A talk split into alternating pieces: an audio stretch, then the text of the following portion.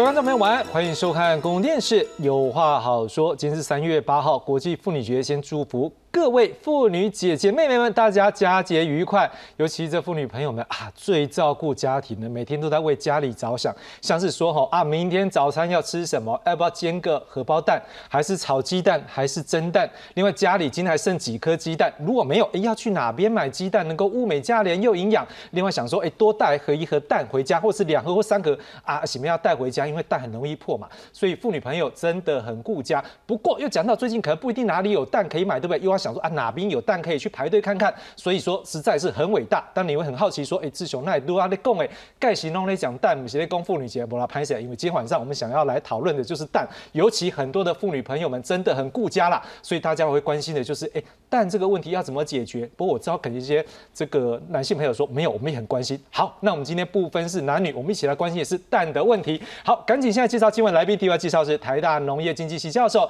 李立芬李老师。主持人、各位观众朋友，大家好。第二位介绍的是文化大学动物科学系教授王淑英王老师。主持人晚安，各位观众晚安。好，先祝现场两位老师这个妇女节快乐。谢谢。好，那当然呢，我们今天呢，在嘉义呢，嘉义大学动物科学系的教授赵清贤赵老师也在视讯上面跟我们做一个连线。来，我们来看一下赵老师。赵老师您好。是主持人好，两位来宾还有各位观众，大家晚安。好，赵老师，不好意思哦，今天让您那个没有办法跟家人一起过妇女节哈，请您在这边跟我们现场两位。老师一起来过妇女节，好啦，当然今天我们最重要的讲的是这个蛋的事情啦。好，大家真很伤脑筋呢，要去哪边排队或什么？这两天听说还有人像之前口罩一样呢，弄以前不是有口罩地图吗？哎，现在有人弄了一个叫做蛋的地图啦，好厉害呢。不过没有关系，今天晚上我们一一来做解清解离，来把这个问题说清楚。今天一开始，我们先从营养午餐要怎么来解决蛋的问题，我们从这边来看起。卖蛋的摊位看不到鸡蛋，只剩下鸭蛋。隔壁摊位的鸡蛋也剩下不多。台南永康滨仔市场出现抢蛋的状况，有民众一大清早来到批发市场买蛋，不到五点却早已排满人潮，短短半小时几乎销售一空。最近鸡蛋真的是不好买，今天早上五点三十九分就已经全数卖光了。因为现在量少，量少吗？现在量少了。对呀。像你今天大概准备多少？我不知道，要问老板哦。批发市场的鸡蛋价格每台斤五十二元，比起一般市场约五十八元便宜一点，因此吸引民众一早排队抢购。而以美食闻名的台南市，陆续已经有不少业者受到影响。接下来进入最多神明圣诞的农历三月份，饼铺也开始担忧冲击供应量。从两个星期前开始发现，因为一开始还有蛋，可是蛋价就越来越高，我们从六十开始买。然后就觉得越来越不对劲，怎么越来越高了？那我们到今天买到九十的时候，我真的吓到了。目前来讲的话，我们是没有缺蛋的危机啊，但是重点是它有一直在涨价，所以我们现在一箱蛋的话一千块，但是别人大概都拿到一千多了，不会说赔钱的状况下，我们还是一样照原价在供应的。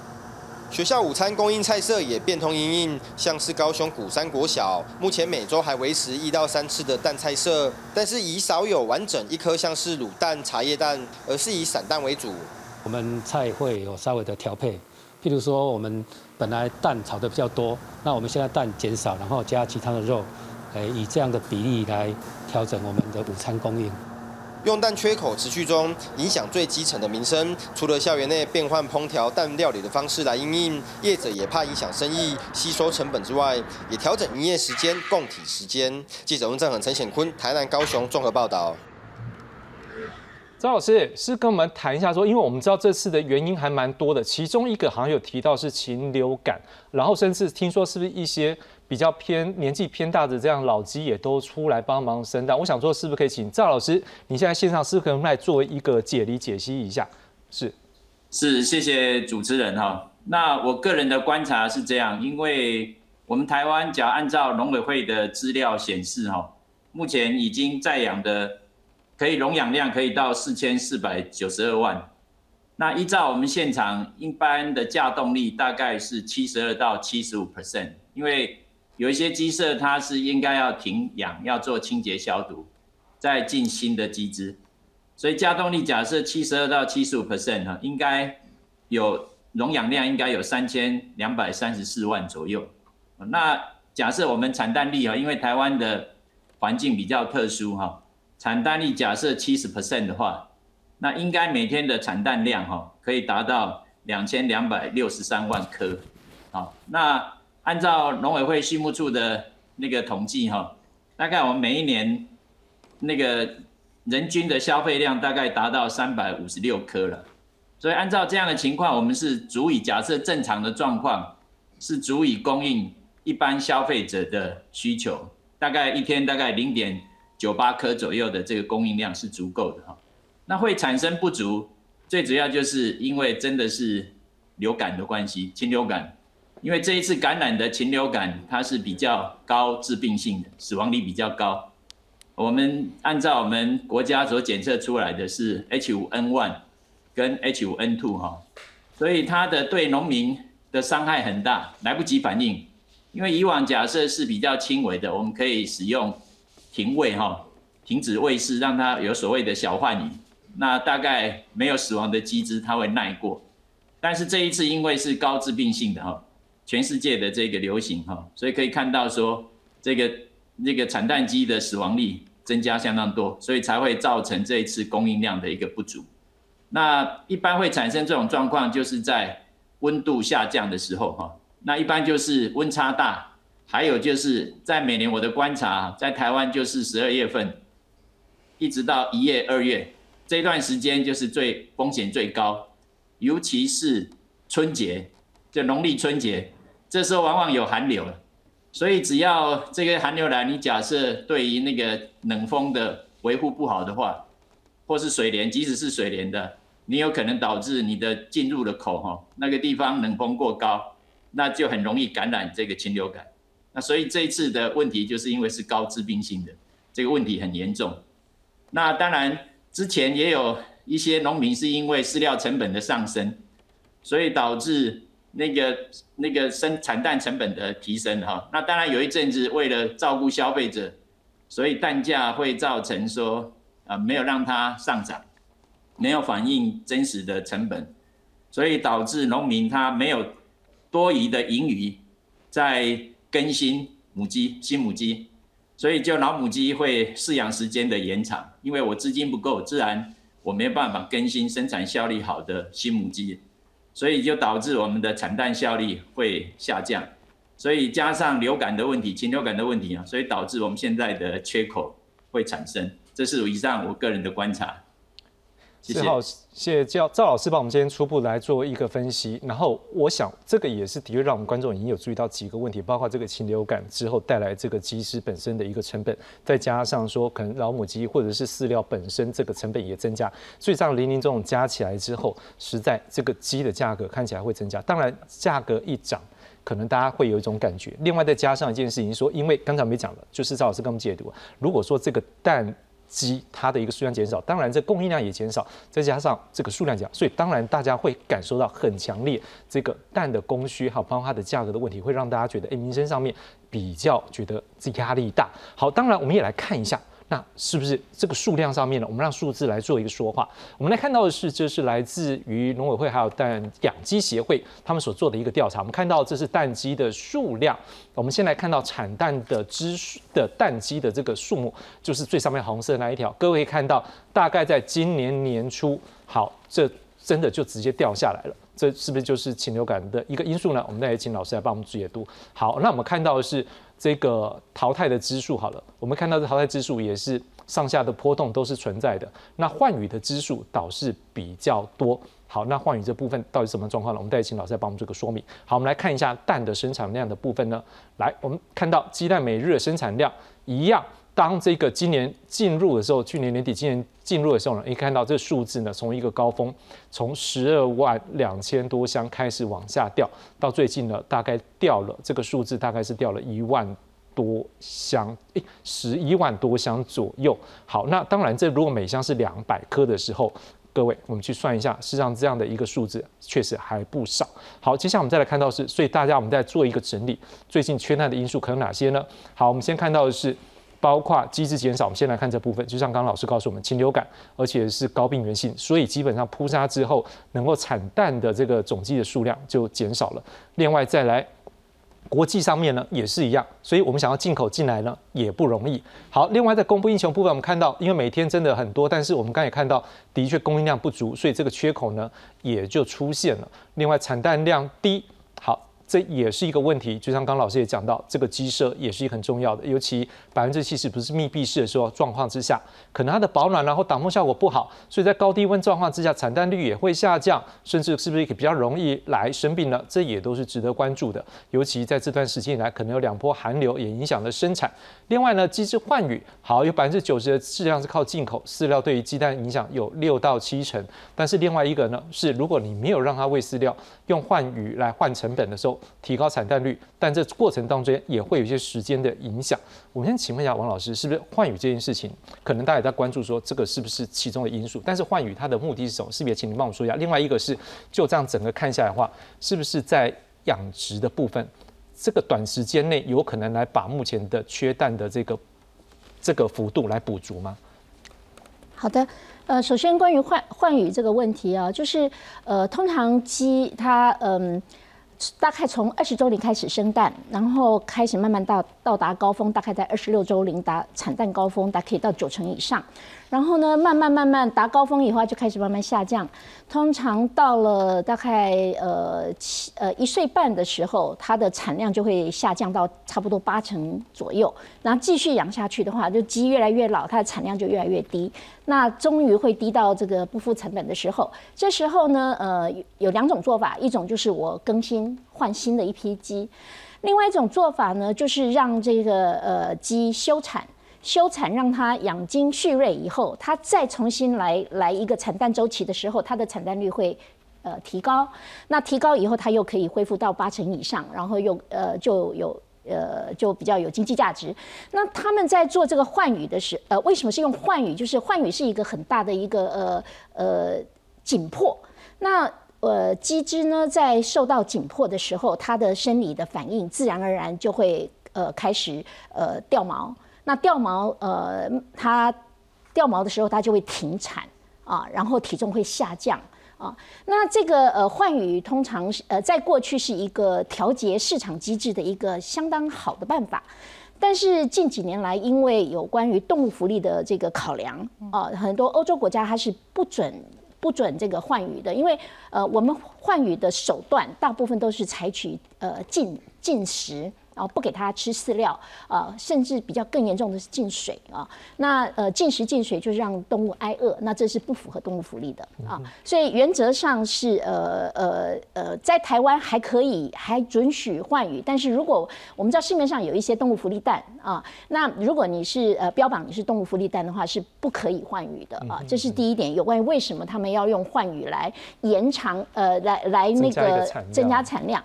那呃在在这个呃。呃，饲料价格太高，成本不够的时候，他们就借由换羽来停产。那这段时间再挨熬过，熬过这个，譬如说高呃成本的问题，然后等鸡再再度恢复生产的时候，说不定饲料价格就下来了。可是这段时间它就没有蛋。啊，所以这是呃，在这个生产调节的的的问题。那我要补充一下，刚刚那个呃赵老师提到的呃呃为什么会缺蛋？除了呃那个禽流感，还有饲料的成本的问题，就刚我们提到换羽可能是一个原因之外，还有气候的问题。那刚提到呃太冷太热。呃，都会都会影响产蛋。其实更严重的是忽冷忽热，啊，或者是那个温差温差太大的时候，这个对于动物来讲，它的紧迫性也很高啊。那再来就是还有一个我要补充的，就是呃，在禽流感之后，我们呃损失了很多鸡只啊，扑杀了一些鸡只，我们也来不及补，因为你要你要补充这个新的母鸡来生生生呃加。加入生产的行列的时候，这些母鸡它们需要一段时间，它们从呃孵化一直到呃饲养到中鸡，然后再再再到蛋鸡，它需要四五个月月的时间啊。那再来种鸡现在也缺啊，因为呃我们种鸡都是进口的，那在国外的话，呃尤其是美国，那进口的呃种鸡也缺的时候，我们也来不及。补充这些小鸡，所以这都是呃种种原因加起来都都会都是缺蛋的问题。那您刚刚最后提到说，短时间是不是可以呃可以可以补足吗？照你刚刚讲，看起来好像不太容易，对不对？我呃是很难，很难。呃，我们在过去的话，如果连连这个新母鸡都来不及来补的时候，呃，要么就是呃不淘汰老鸡，让它继续生，可是这时候它的产量也会下降；要不然就是进口蛋。可是大家都知道，最近全全球。疫情都非常严重啊！我说的是禽流感啊，疫情都很严重，所以呃，大家都缺蛋，我们要进口其实也没没得进啊，所以呃，真的是短时间之内呃比较难，比较难恢复。嗯，是，我想这也是让观众朋友心里能够理解，说这是一个全球性的问题。那看得出来，基农也是很努力想办法了，所以才会想说，连换羽这样做法也都拿出来试着要让增加产量。不过，当然回过头来，我们也要来看价值，那如果当这个缺口是出现的时候，那价格呢，是不是也出现一些变化？的确，我们来看一下，我们来看到这是呃鸡蛋的价格，这是呃国内就是等于说蛋鸡他们有一个。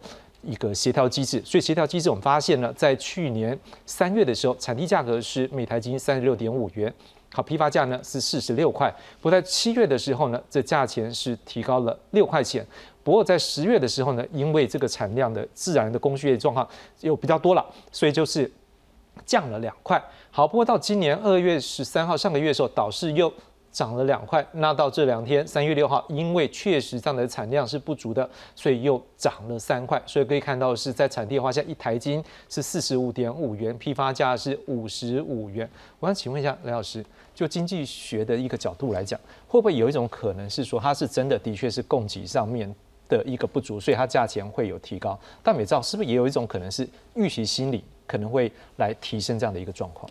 是呃，我想我们再回到刚刚蛋鸡每日生产量的那个资料上面，大家可以看到哈，呃，应该说从去年的这个呃鸡蛋的这个。缺蛋的这个情况开始的话，我们一直到去年年底的话，才到十二万箱的这样的高峰，然后又继续下跌嘛，哈。是。然后我们把数量跟这个价格做对照的话，我们可以看到，呃，在去年三月的时候，那个政府应该还是有做一些这个调控价格调控的一个情况，所以维持在三十六点五元哈产地价。那到七月，这个价格还算是去年的高点。十月的话才降到四十块哈。那以目前的情况来看的话呢，我们大概可以预期哈，这个五十五块可能还有机会再上升哦。看去年的这个情势的话呢，这个价格的情势来看的话，因为我们现在是在往下走。所以，如果照刚刚王教授讲的，其实短期之内不太可能回复这个供应量的话呢，那这个价格应该跟去年情况讲，应该还会继续再涨上去哈。所以，呃，我想消费者的这个预期心理的话，应该就会就会出现。那呃，从我们经济学来讲的话呢，这个需求需求增加的话，其他条件不变的情况之下，价格就会上升嘛哈。所以，呃。供给已经减少了，再加上我们预期心理，大家开始要抢购，要来囤积。一方面怕买不到蛋，一方面又怕蛋的价格越来越高，所以大家都要去抢购。那这样抢购疯抢的结果，当然又再把这个价格又再推波助澜上去。所以未来几个月，这个价蛋的蛋价到底会到什么样的一个高价？好像如果消费者没有做好心理准备的话，还是要继续这样子去囤蛋的话。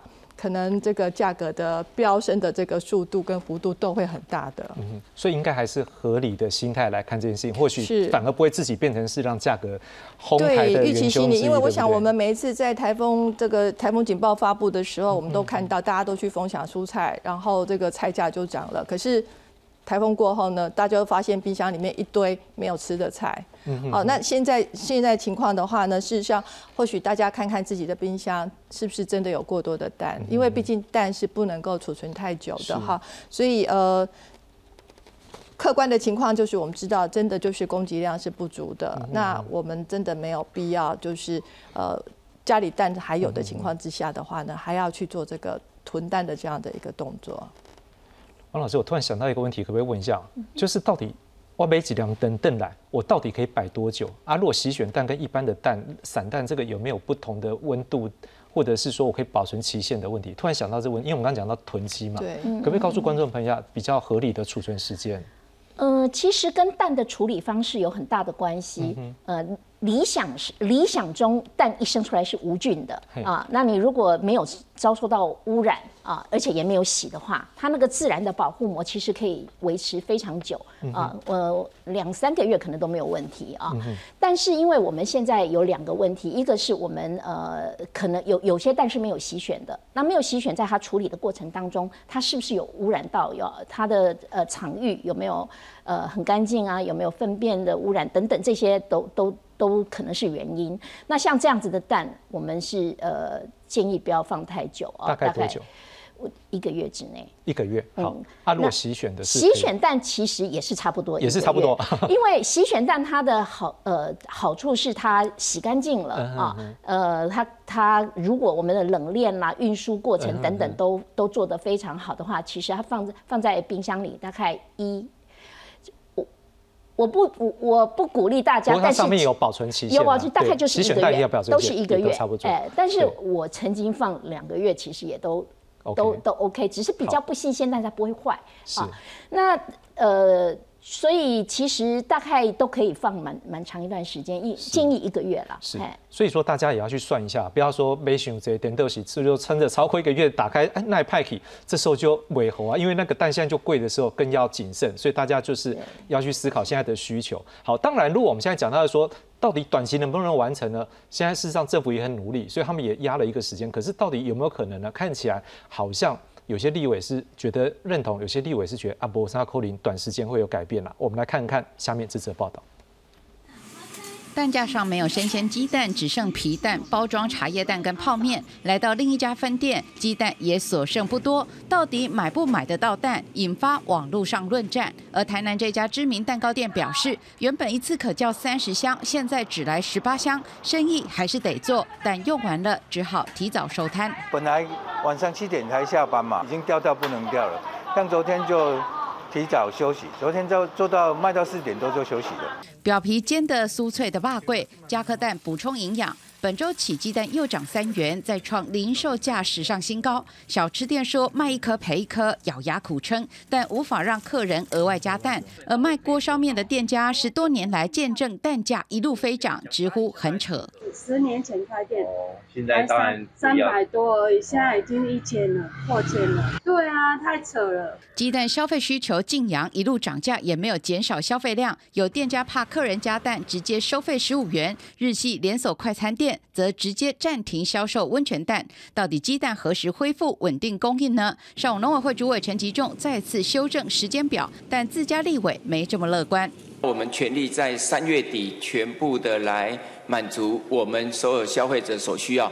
以目前这样的一个状况的话，你卖公三月底，你四月五月你我都解决，你都阿弥陀佛了。近期农委会加强调度加工蛋品，积极进口国外鸡蛋回补，尊重产地价格调升，期盼提高饲养意愿，等待气候回暖恢复产量，而稳定供蛋期程，农委会从二月下旬到三月上旬，再喊到三月下旬，就看到时候是否真能兑现。记者台南、台北综合报道。好，回到现场，我们现在呢？这个报道里面就有讲到说，哎，这蛋好像不太容易叫，那我们就实际来问问看蛋商的意见。来，我们来连线一下，我们连线给我们一位蛋商的朋友刘威志，刘先生。哎，你好，你好。哎，Hello，刘先生，是这样哦，就是说我们也很关注，是说到底现在就您您先是啊蛋的批发商嘛，对不对？是可以告诉朋友、观众朋友一下，说目前这个蛋的取得到底容不容易？还有包括你们在取得时候这个价钱，大家都想问说。它真的产地有涨价吗？还是说就像我们刚刚讲的那个产地价，就是现在是那个多少四十五块五啊？你们批发出来就是五十五块吗？就是这样子吗？还是有调整？呃，现在就是反正缺单是四十啊，哈。可是你产地价现在报纸报出来是四十五块半嘛，对不对？对。可是事实上你四十五块半的这个产地价，你去产地原则上你也是买不到东西的，哎。因为像这个礼拜，它是公告说涨三块没有错，可是几乎你所有的机场，就是你这个三块涨上去以后，他还希望你再涨三块，不然你就不要来再干。哎，他的理由是什么？对，所以你现在报纸上面那个价格啊，其实都已经不准确了。他的理由是什么？为什么他会想说再告诉你说你再要多三块一斤，他才要卖给你？呃，就做生意就是这样，他他可以，他有这个，他这个有这。有这个机会可以把蛋价涨上去，然后再去卖，他为什么不去这样做？而且现在因为目前那个我们公告那个蛋价来讲啊，事实上对他来讲，他是觉得可以再再高一点。他的这个是报纸上面公告的单价是四十五块半，可是事实上，如果说你像货不够啊，去去调调货的话，目前在南部调，现在已经喊到一箱是一千五百块，也就是一斤是七十五块。哇，对，嘿，所以这个会不会超过？你会不会有可能会变亏本？有可能啊，因为你现在台北这边报纸上面出来的批发价只有五十五块而已，五十五块就是一箱就是一千一百块，可是你去调货要调到一千五百块，对，可是那你这样上来，有时候客人会跟你讲说，哦，报纸才多少钱而已啊，嗯哼哼啊，所以现在市场就是整个已经非常乱，现在几乎客人在讲，我们都只能跟他说，那个报纸现在已经没有没有参考的意义的，就是说要看我们调货到底调了多少钱。嗯但是至少一点可以确定是说，基本上量是有的，对不对？还是说，只是说价钱比较高一点，对不对？量还是缺，有缺，但是还是有蛋嘛，对不对？因为它还是每天会生啊，还是每天会生啊，对。所以不至于说有人说什么蛋荒这样，完全没有蛋，对不对？完全没有蛋是不至于啦，嗯不会说不可能完全没有蛋啊，还是有，还是蛋。鸡还是有一些鸡，还是每天都有在生蛋啊。是，只是说可能价钱比较高一点点这样。啊，对对，价钱会比较高，没有错。所以如果站在蛋商的角度，你们会希望可能有些什么可以来做调整的？调整的话，因为其实我们知道现在台北市东工会报的那个蛋价，就有点一直都被压抑住，就是你现在报的蛋价跟现在市场实际上的东西都是完全不符合的。嗯哼哼，对啊，所以如果说可以的话，我们当然会希望说，那该产地该多少，我们就实际的给它报出来，没有必要说去在这个数数字上面去粉饰太平，那没有什么意义啊。对啊，好，谢谢刘先生，谢谢您的连线，也提供我们一些实际在市场上的一个资讯，感谢您，谢谢，谢谢。好，谢谢，谢谢。那回到现场，我想请问一下。老师就是说，就您在这个产业经济、农业经济这一块角度来看的话，不知道说雷老师你怎么样觉得说，当像我们的这个蛋商朋友，他是这样的讲说，看起来已经原本是希望有一个价钱稳定，但是看起来已经有进入到一个类市场机制的模式。事实上，这个可能农民他有觉得他有需要的这成本是这样，所以他就有这样的比较高的价钱。当然也一波一波的变说，可能后端有些价钱相对就比较高了。你怎么样看这样的状况？我觉得刚刚我们这位蛋农朋友他讲的，就是现在是一个卖方市场，哈，就很清楚的。今天呃，这个蛋农呢，他有蛋的话呢，他当然他就是老大了，好，变成今天是他在喊价，哈，所以呃，就是市场公告的这个价格的话，我们这位蛋农朋友说，事实上根本不是这样，根本就没有参考价值。那我觉得如果是这样的一个情况的话呢，农委会可能也要对外来说明，哈，实际上的一个情况，这个参考价值。这个参考价格的话呢，可能是在一个比较多重的限制情况之下所决定出来的价格，并没有真的去跟我们实际上现场的这个情况的话呢去做一个啊去做一个回应这样子哈。所以呃，我我我觉得这个蛋蛋农朋友的话呢，他们也是真的做得非常的辛苦哈。所以这个整个缺蛋的一个情况，呃，说它是天灾吧，哈。大家都没有得到好处嘛，哈，也不是说呃蛋农不想养蛋，也不是说蛋商的话呢，他故意把价格抬高，哈，那也不是说我们消费者故意要去买蛋来囤积，然后就把价格炒高，那真的就是呃一一个一个农农产品本来就是它的产量是不能够预期的，哈，那出现这样的一个情况的话，可能各方其实都是受到都有受到伤害。刚刚的标题嘛，哈，这个呃蛋贵的话，农这个消费者受伤。蛋价便宜的话呢，是我们的蛋农受伤，大家都没有好处。所以事情拖到这样的一个地步的话呢，我觉得呃，我们现在都在埋怨政府哈，好像还是应该要埋怨一下哈，因为呃，我们看到其实整个蛋的一个供应量的话呢，从去年的最低点一直到最高点正常供应的话，其实花了一年的时间。那去年这一段时间的话，我们的农委会到底在做什么样的事情？因为我们可以看到这个产地价格，事实上它。并没有随着这个呃供应量的增加，价格是往下跌的。所以原因到底在什么地方？但呃农民会说是因为它的成本高的，所以整个这个产地价格的话呢，也会水涨船高，所以要做这样的一个反应。那如果是那样子的话呢，那今年的这个价格的这个上涨的话呢，是不是哎农委会又可以讲，因为成本又高了，那整个再往上走的话呢，又应该是消费者应该要去接受的这样的一个情况。可是，呃，让蛋呢这个供应不足的这个情况一直每一年这样子发生，去年发生，今年发生，农委会难道没有责任吗？而且，呃，对于这个恢复供应的时间，连主委都讲不准了。好，那这个，呃，我我我我看到我们刚刚的那个那个那个网站资料，那个资料是来自我们农委会公告的资料。好，我都觉得你你每天在把这个资讯产销的资讯公布在那里，可是你一点政策都没有，然后放任，呃，然后然后去做一个。一个宣示的价格在那边，然后蛋农也觉得那个不合理，然后我们蛋商也觉得不合理。那我我不知道这个 农委到底在干什么。不过我想这部分大概就像今天在立法院，就可能连一些执政党立委自己也有在参与，应该可能他们也在参与关注了哈啊，所以这块的部分我相信应该后续他们也会再做一个调整，因为我们待会会看到他们好像这两天也有一些新的一个措施，我们待后面再来进一步的谈。不过当然在。待会要要请这个赵老师来做连线之前，我想赵老师是跟我们一起来看两个我们整理的内容。我们先来看到的是，呃，在关于这个蛋价的机制是怎么决定的？因为可能有些观众可能不一定了解，所以我们现在来看一下这个蛋价到底是怎么样来做决定的。好，麻烦导播帮我看一下那个 CG 三，我们来看一下的是这蛋价的一个机制呢，在国内我们目前呢，它是属于呃，对不起，帮我看另外一张三号的 CG，谢谢。好，来，我们看到的是这蛋价怎么机制怎么样决定呢？它是一个叫包销制的。好，那它是什么意思呢？我们来看一下，就是说蛋农每天生产的鸡蛋呢，它是由固定合作的蛋商全数的包下。好，那依照洗选蛋跟非洗选蛋呢，来供应市场的消费者跟烘焙的烘焙的加工业。好，目前的需求量大概十一点八到十二万箱左右。好，所以我是包销的状况这样。换句话说，我的一个蛋价呢，就可能每一个这个怎么讲，鸡农它的一个。成本不一定一样，不过在目前的一个机制是，我们是由养鸡协会的七名代表，以及蛋商工会的七名代表，以及政府两名代表来做一个议价。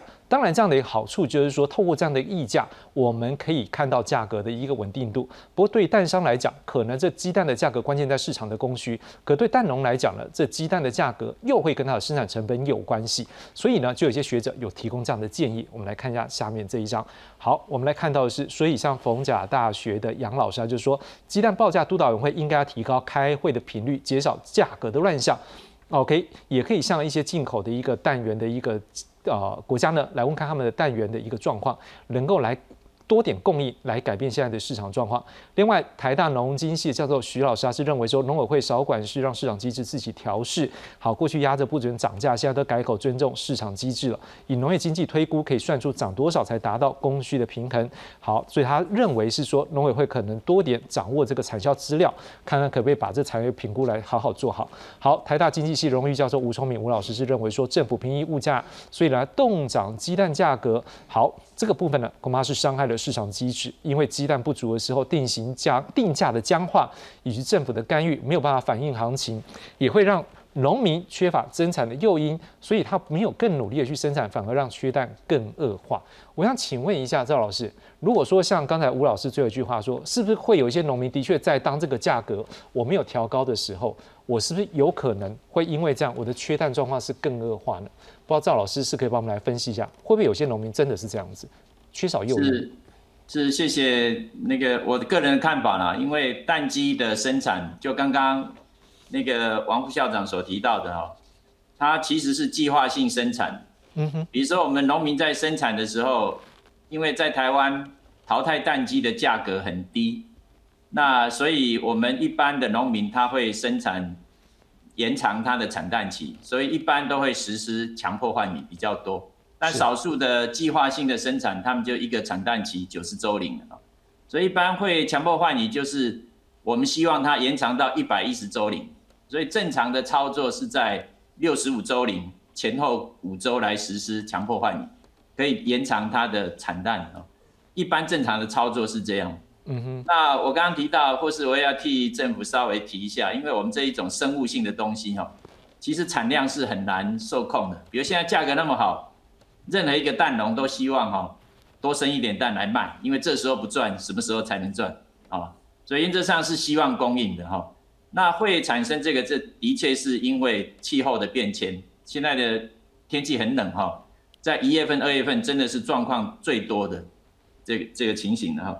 所以你在这个我们讲说这一种生产上面，实在农委会要着力哈，因为我们很多都是小农，实在是着力上面会有一些困难。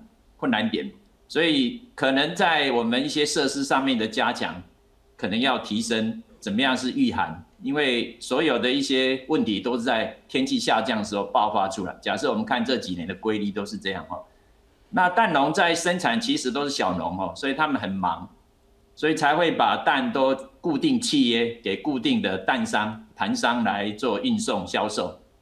所以其实一般假设正常的供应商哈，它的价钱是会按照报纸上面的台南产地价扣掉运输价格，比如以现在就是一箱那个二十二十斤的话，那就是九百一十块来销售。但是假设是非契约的一些蛋商要调蛋，要来那个那个需要量哈，那这时候因为不是正常供应给他的，所以这时候就必须他会加价来卖。所以蛋农它是因那个契约的供应商，他一定会按照报纸的牌价。非契约你要跟其他蛋厂来供应的，那自然因为现在市场的缺乏哈，所以价格就会上升。这是目前我的观察是这样。所以说，赵老师，你的意思应该是说，我不知道我这样解读对不对？你的意思说，市场机制目前来讲，反正现在价钱是越来越高，所以对于这些蛋农来讲，倒不至于会说，好像我价钱被压在那边。我可能没有太大诱因，因为他们自己会知道说市场上面，像像我们刚刚听到蛋商在告诉我们说，在产地它还是价钱会自己调高一点。您的意思大概是这样的意思吗？对，没有错。是。那因为一般很少说哈，我们它会变成假设价格被压抑住的话，它可能在更新母鸡，它的欲望就会减缓，因为变成它更新的话，蛋价没有增加哈，对它来讲是不符成本，所以它就会延长那个。老母鸡的生产的时限，那它的产蛋的品质就差，产蛋效率也差，所以会变成我们整个产量会一直不足，所以是不适合去压抑蛋价。因为一般我们在估算哈，饲料成本大概占我们的养鸡哈，当然这个每个人算法不一样，我们是有估算畜舍的折旧哈，你大概是五十二 percent 啊，到那个六十六十五 percent 左右这个范围。所以，只要按照饲料成本，你大概是除以我们一般讲乘以二，大概就是它至少基本的蛋价。啊，比如说假设现在饲料蛋鸡料大概十九块的话，它产地价至少要三十八块才符合，那他还要赚钱呢，它还要赚钱呢，所以必须要再加上那个钱哈。那假设高过这个钱，这个价钱的话，就是因为那个疫情。我们只要直白的讲，就是疫情的影响。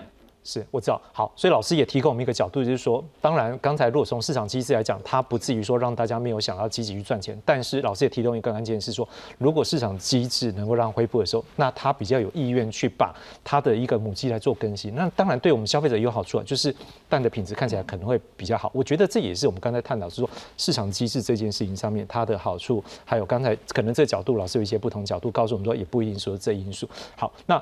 我想我们要来再看一个东西，就是说，那目前呢，缺蛋短期内可不可以去解决啦？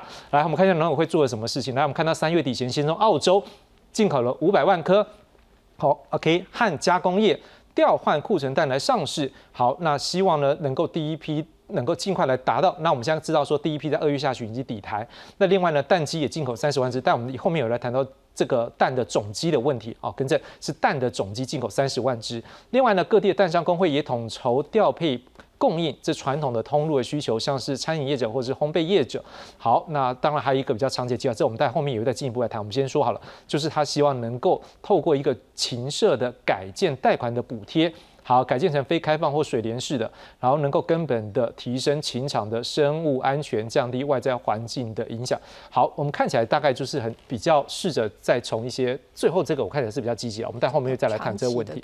对长期的做法，但是我想是说，我们先请教王副校长，就是说就中期或者是短期来讲，有没有可能再给农委会一些更积极的建议？有没有一些方式，或者是说可能也要给观众朋友一些想法，就是说可能如何在这个但比较缺的时候，怎么样去做一个调试？嗯哼，呃，短期是短期，当然是没有办法那么快就就恢复哦。但是呃，刚刚这边最后一点提到的这个禽舍改建这个部分呢，呃，应该是算长期的的的做法啦。那呃，禽舍改建的目的也不呃不外乎是要呃提高生物安全，让让动物呃少生病啊，呃尽量尽量避免禽流感的发生。那如果说中期我们呃群色改线是需要很长一段时间，需要资资金啊，然后需要规划。对我们短期来讲，可能没有那么快。可能没那么快。那在中期中期的部分呢，就是大。呃，我呼吁大家就是尽量重视生物安全啊，呃，不管是在人员的教育、人员的管制，还有一些操作的 SOP，是啊，然后呃那个牧场的一些动线的规划，然后管制外外来的呃人员，还有饲料车进出等等。啊，就要重视生物安全，然后让呃这个呃重视人员的训练。那这样子的话，提高生物安全的等级的话，我们呃就可以尽量避免呃疾病的发生。啊，是。那这大概在中期可以呃可以做到的改善。是，李老师有没有要补充的？对，我想刚刚那个赵老师他说的这个呃，就是我们那个。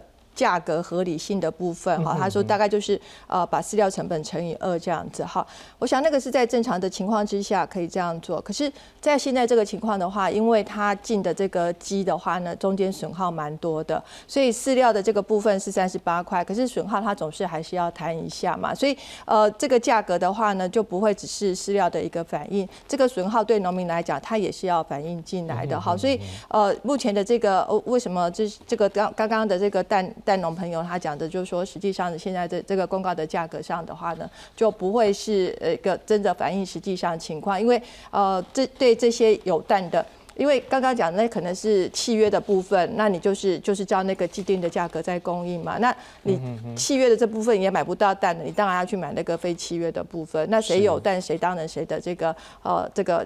呃，议价的能力就会比较强了。好，所以呃，我想真正的这个现在的一个价格的话呢，其实不光是饲料，它前面的那一段亏损总是还是要要摊回来。所以不能摊回来的话，那农民他真的他也不会蛋农，他也不会想要再去饲养这样子。是。总之，我想这一轮我们大概给观众朋友一个概念，就是说。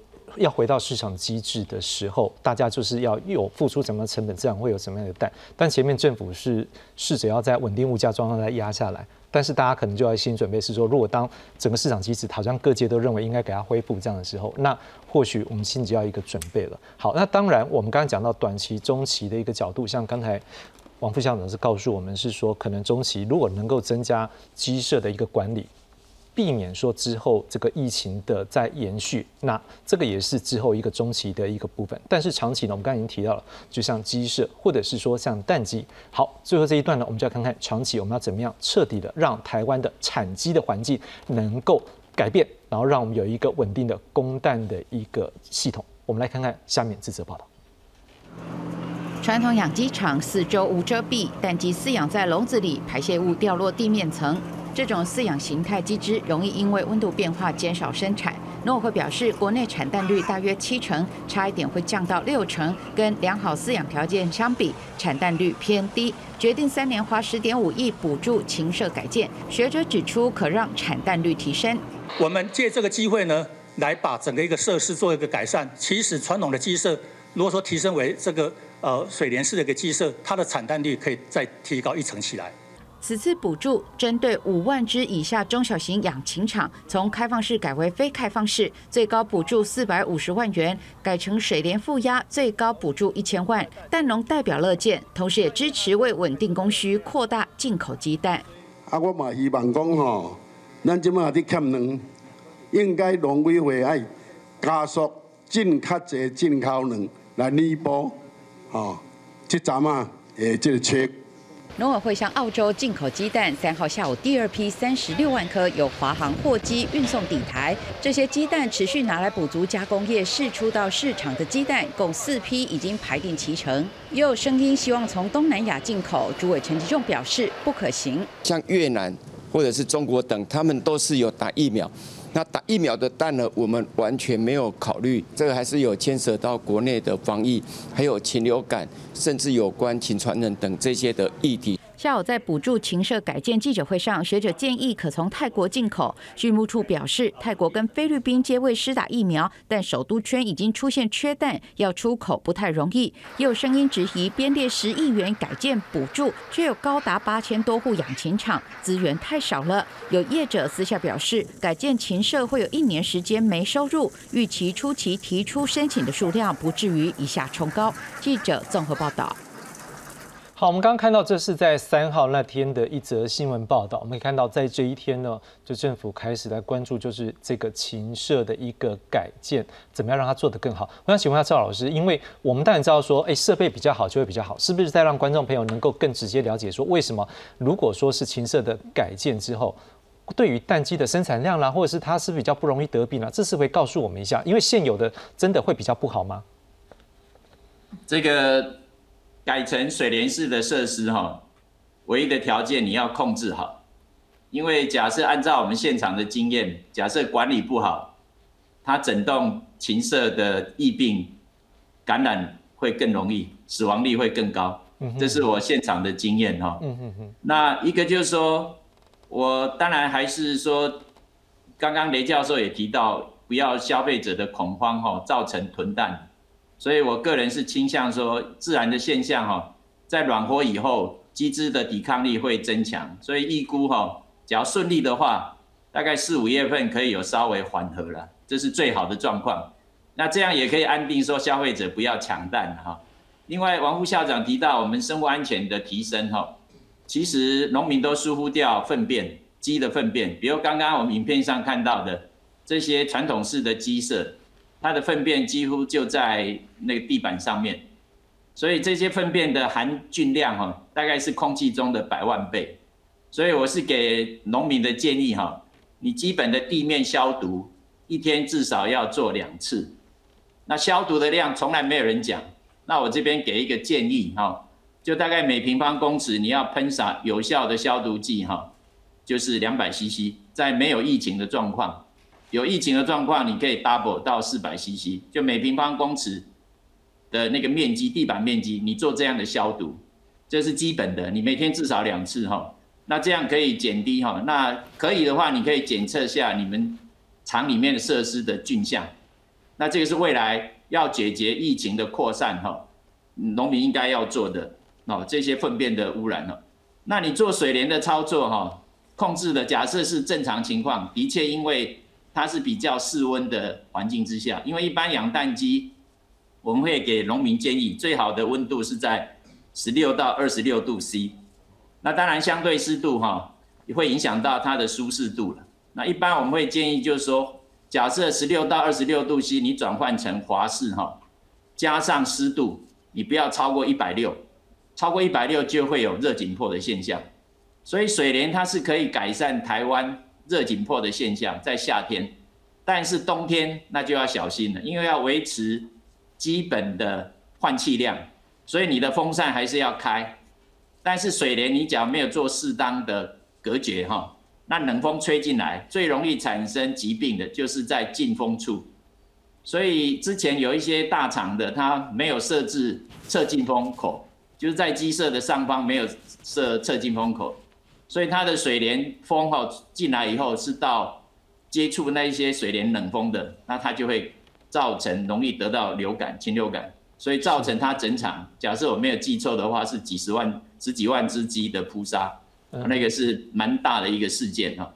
所以其实改做水帘，你要注意的就是你的环境的管控。嗯嗯假设管控不好，更那疫情会更惨啊，因为等于它的流通哈会整个从头到尾。会等于是你的整个会整个鸡舍，我们会看到惨状啊，就是整个整场都感染，那问题会更严重。所以其实你就是要学习，比如说可能辅导他们建完之后，里面的机器的操作，还有周遭环境，因为台湾的养蛋鸡哈，事实我刚刚查了资料哈，是。大概在那个彰化养了两千多万，四十四点九 percent 在彰化。是。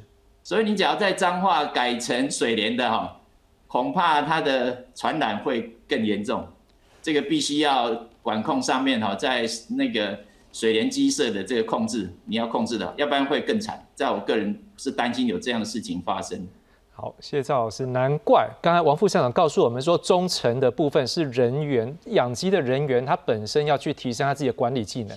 因为那你共有端那样，就是我给你盖更好之后，点到赵老师讲的，阿利亚来对管理薄厚，那反而是更惨。那所以说就失去了。所以如果说人员也管理好，那加上鸡舍做起来，那就真的对我们的一个未来供应是更稳定。那另外一个我们要来关注就是说，诶，那这个总鸡的部分是不是蛋的这个总鸡是不是也能够来提升呢？我们也来看一下。来，麻烦不好意思，给我另外一张。我们来看一下，如果培育蛋种鸡的部分的话，是不是能够来改变我们切断的状况呢？来，我们看到国内的一个鸡蛋生产流程，我们看到是蛋种鸡，然后中鸡场、蛋鸡场。一阶段一阶段的接力生产，好，那基本上呢，目前台湾是有中鸡场产业、蛋鸡场产业，但是对于蛋种鸡这块，目前是没有。好，那我们也看一下说蛋鸡啊，这个生长的过程。好，那可能它要从小鸡一直养养养养到大概三十到三十二周龄之后，孵化成一日龄的小鸡，然后呢，买日一日龄的小鸡之后呢，再养到大概七十五天，然后再送到这个蛋鸡场去，然后再养六十天之后才会稳定的生蛋。好，那目前台湾呢，基本上。只有针对土鸡和无骨鸡来做育种，所以产蛋这一块呢，目前看起来是比较没有，因为它可能也成本比较高，要培育出来这品种需要十多年，所以呢，这个空间的钱的部分还需要很大，再加上做禽流感的疫区部分，我们现在没有办法出口，可能经济诱因也没有太大。我想一下，王讲是就这个蛋鸡这总计部分，是我们还有这努力的空间。呃，当然，我们如果真的要开发自己的蛋种鸡，是呃，我们我们努力一点是是办得到的。但是其实有没有这个必要？因为呃，在我们现在进口的这些蛋种鸡，他们都是经过非常长期的呃育种选拔啊，他们已经是达到几乎是无懈可击的，达到最高峰的。那我们如果说自己自己来生产的话，呃，自自己来来配那个来育种的话啊。恐怕是要很长的一段时间，然后也未必能够达到同样的效果啊。那呃，所以短时间之内，我们还是要依赖进口啦，种鸡啊。那这个种鸡进口，刚刚有提到说，呃，今今年想要提高到三十万，是不是？过去大概都是有规划想要进口。呃，过去大概都是二十五万左右嘛啊。那现在国外也缺种鸡啊。所以，我们想要提高总计的进口量，其实也未必未未必呃买得到啊。还有一点就是，呃，蛋农他们要进新母鸡，大概半年前就要定了哦。哎，因为你你看嘛，它小呃那个小鸡。呃的呃孵化以后，它要生长呃差不多二十几周龄才会生蛋。那因为是种鸡，它还要更久，因为它还要配种啊。那等到它这个身体稳定了才能配种。所以刚刚这边提到大概三十周龄才可以真正的呃那个生产种蛋。是啊，那你看三十周龄才生蛋，然后小鸡孵出来以后又要再养差不多呃呃到到快二十周龄才能够生蛋。所以这个时间是很长的啊。那你你定你现在要进进新母鸡，你大概半年前就要跟总机场定。是。然后总机场接到订单以后，他才以规划我要孵多少鸡呃，我要孵多少小鸡，然后养多少中鸡这样子。哎，所以在总鸡的部分，我想短时间之内也是很难。很难去达，很难很难达到。而且就像你刚刚讲，我好像可能要半年前就要去定了。那这时候也要评估一个问题啊，就是我的厂能够养多少？就像现在你说，我想要养更多的鸡，但是我们也知道说，鸡还是要有一个对啊一个空间啊。所以我不知道说雷老师就金农金的角度，是不是说可能政府下一步除了说我们讲说这一个比较好的。这个禽舍之外，是不是这个量的部分也需要相对面积要扩大？是不是可能要鼓励说比较大型的这个鸡农，或者是比较小哦不蛋蛋农或者小的蛋农，是不是可能要怎么去扩大产能？就是在短期之内的话，我还是呼吁消费者理性的哈，理性消费哦，就是这个等待的这个呃这个市场的供应的话，慢慢的上来哈，就是我们尽量不要做这种不理性的一个这个抢购的一个行为了哈。那另外的话呢，我想要另外可不可能就是农委会考虑哈？呃，譬如说我们猪的话呢，我们有台糖哈，台糖在养猪，然后台当然市场缺猪肉的时候，台糖的猪就会出来，然后这个市场猪肉多的时候呢，台糖就不能出猪这样子哈。那台糖的话呢，也算是国营事业嘛，所以它也有很好的能力的话呢，去盖这个。呃，这种水帘式的这种密闭式的这样的一个蛋，这样的这个呃这个蛋鸡在对这样的一个环境哈，那所以它也不要给这个蛋的一个调节哈，所以呃这个当我们蛋不够的时候呢，它的蛋就放出来；当我们的蛋多的时候。候呢，它就不要出来。那甚至的话呢，它是不是呃？它也比较能够去去化它多的氮哈，就是市场这个氮相对是比较多的时候，那它也可以帮忙吸收这个呃，把它自己的氮的话呢去做加工，去做成液态氮。好，除了呃，就是它保液态氮的保存时间是比较长的嘛，好像可以到半年哈。然后工业的一个用途这样子哈，然后或许也可以有一些出口的一个机会哈。所以呃。这这是我可以想到的比较这个呃猪肉价格的这个调整的这样子的一个做法。那我想最后我想可能还是要呼吁农委会啦，是不是呃不要让我们消费者每天就是在那边今天没有蛋，明天没有肉，好，然后不知道哪一天是没有大米可以吃这样子，或者是。你的蛋也有，你的肉也有，可是价格实在太高了，我们都吃不起这样子。这应该说呃农委会很重要的在这个我们的农业生产政策，尤其是我们看到我们的这个呃。极端气候的这个影响之下，整个生产，我想，呃，虽然那个种鸡的品质很好，好，可是台湾的这个环境越来越越热的情况之下，那个鸡的产量可能也不会是很好，相相对可能都会衰退，哈，所以我们要应应的这个可能类似这样子的一种供应。不良的这个供应不足的情况是会时常会发生的，所以农委会要把这个当做一个经验，真的不要说天天我们都在讨论这个缺单的这个问题，尤其是我们妇女们，是不是？是李老师，因为你刚才有提到说，例如说像台糖这样供应企啊公营的这样的一个企业，它有这空间，但是毕竟我们还是今天想讲到的是说，像回归市场机制的时候，是不是可能民间的企业？就像你刚刚好像有听到你讲说，这样比较大的鸡农的话，可能是企业；但如果小的鸡农，是不是可能有一些空间来鼓励他们在提升他们的产量？对，我想对鸡农来讲的话呢，毕竟我们还是一个小农，所以我们的蛋农相对来讲，它的生产规模还是小的，所以。有没有可能就是几个蛋农他们在一起，他们一起去做这个呃做这样的一个资本的一个投入的一个方式，或者呃他们原来的蛋厂它其实是一个卫星厂，然后他们自己可以去做后端的这样子的一个洗选。分级包装这样的一个情况，他们自己去做这个做品牌，然后他们当然就可以呃，这个蛋商的那个影响相对就会比较小一点。好，那我们一方面我们也扶持了这个后端的这个啊蛋农产业的部分，那我们也可以看到就是说这个部分的话，他们也可以跟消费者直接对接的这个情况的话，也是相对是比较容易的。这可能也是呃农委会在政策上面可以去评估的。是，危机就是转机吧。